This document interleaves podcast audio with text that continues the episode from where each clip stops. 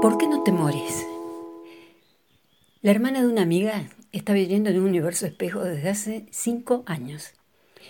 Nos hemos dado cuenta de que se rige con nuestras mismas leyes físicas, pero a la inversa. Ya nadie soporta su universo. Y mientras nosotras corremos para llegar a tiempo a las cosas más inútiles, ella tiene el tiempo corriendo para atrás, hacia los dominios de la antimateria. Hemos perdido el contacto. Hoy mi amiga la miró a los ojos, esos ojos hermosos, pero embalsamados. Y ya cansada de verla desaparecer de a poco, le aprisionó el rostro con sus manos y le detonó. ¿Por qué no te morís? ¿Por qué no te morís? ¿Qué partículas perdidas habrá rescatado de la basura existencial para convertirse en esta misteriosa materia oscura? ¿Por qué le permitió que masticara con la boca abierta a esa mujer hermosa y divertida, que existió en nuestro universo tan lleno de simplezas y tonterías. ¿Cuáles fueron los motivos por los que su cuerpo se ofendió tanto con su alma? ¿Por qué no te morís?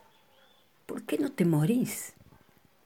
Lo repitió tantas veces que la frase dejó de perder sangre y ya no nos espanto. Ese es el momento en que los monstruos salen a tomar aire. ¿Y si sos vos la que no se muere? ¿Alguien estará pidiéndotelo con desesperación? ¿Estará tu hermana en su universo extremadamente sencillo, tomando con sus dos manos tu cabeza repleta de antimateria y te mirará a los ojos, fracturada y harta de vos y tu estadía eterna? ¿Serás vos la que cree estar en el universo espejo, pero jamás dejó este lugar que ya se cansó de expulsarte?